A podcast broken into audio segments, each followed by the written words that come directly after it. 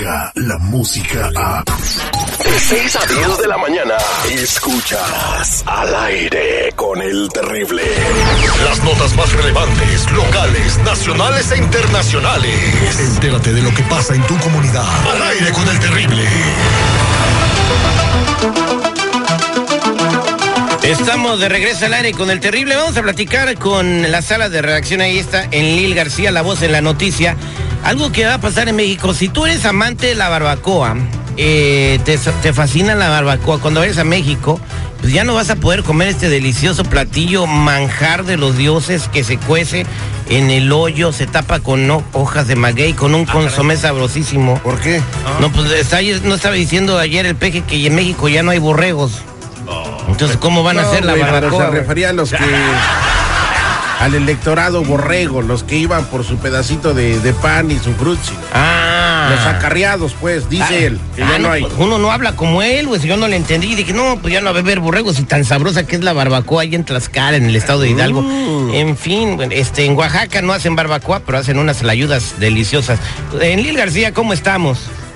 Estudio Seguridad, Terry, ¿qué tal? ¿Cómo estás? Muy buenos días. Pues mira, aquí tenemos muchísimas sorpresas para ti esta mañanita. Y no es que queramos hablar de, por ejemplo, de que las tabacaleras, las compañías que fabrican el licor, eh, las compañías eh, que están haciendo su agosto allá en México, recibieran anticipadamente su aguinaldo en el país azteca. En la semana pasada dijeron que los iban a estructurar de una forma que tenían que pagar impuestos. Pues ya salieron a reclamar, ya salieron a decir que no, que ellos van a hacer algo allá en México y que no quieren pagar impuestos, que no quieren ser regulados.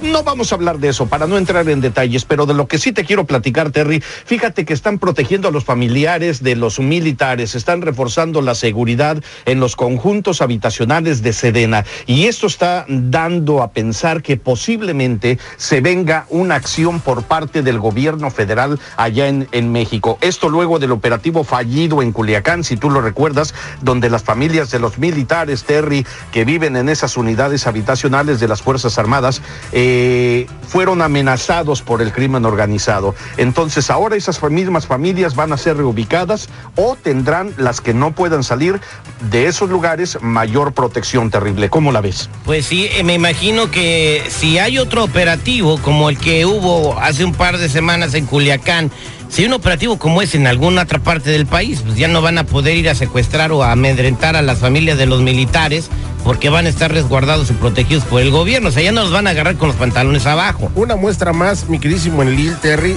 de que el gobierno está hincado ante la delincuencia, principalmente el narcotráfico. No, se porque está prepara- fácil, se ¿sabes está qué? preparando. Voy a mandar tres pelotones y vamos a hacerle frente a esta situación. Se está ¿Para qué salir preparando. Se está preparando. Yo creo que lo que hizo Andrés Manuel López Obrador fue tantear el agua.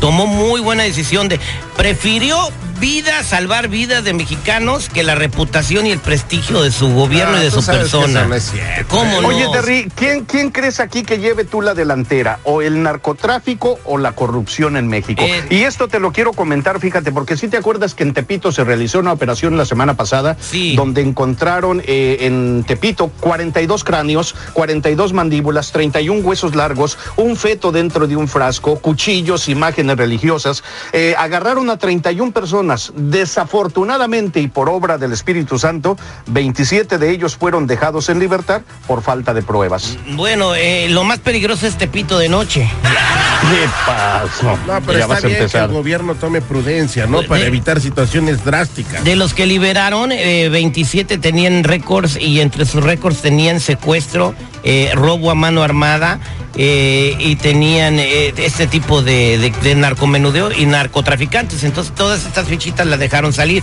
Muy malo, pero eso no le corresponde al gobierno del Peje. Hay una señora ahí que se llama Claudia Chimbaum, que es la encargada de la seguridad en la Ciudad de México, pues la que tiene que ver con la liberación de estos criminales, ¿no? Pero, oye, Tepito es un lugar muy, muy, muy grande en México donde se compraba, antes se conocía la fayuca, ahora se sigue vendiendo ese tipo de artículos ahí. Sí, y más cuando agarras un taxi que te lleve del centro a Tepito, te das cuenta de todo eso. Oye, y otra cosa, eh, ¿cuántas cuadras tiene Tepito?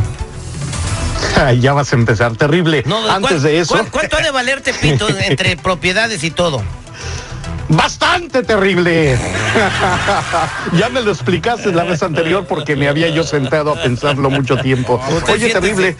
Fíjate que también te quiero comentar así de rapidito que el incendio Gary en California está obligando a las celebridades a tener que dejar sus mansiones. Ya tuvieron que desalojar Schwarzenegger, el exgobernador de California, LeBron James y Kristen Davis, también algunos de los artistas norteamericanos. Pero así de rapidito y ya para terminar quiero decirte que nuevamente eh, el presidente Donald Trump durante su visita a Chicago dijo que este estado es una vergüenza total para los Estados Unidos y además descargó toda su furia en contra del jefe de la policía por no estar cooperando con ICE y sobre todo por no haber asistido al discurso que el mandatario estaba ofreciendo. Estas informaciones te las vamos a ofrecer a través de tu show terrible, las mejores notas que están generando titulares en el mundo y como siempre, ¡Vámonos, terrible! Vámonos, señor Eli.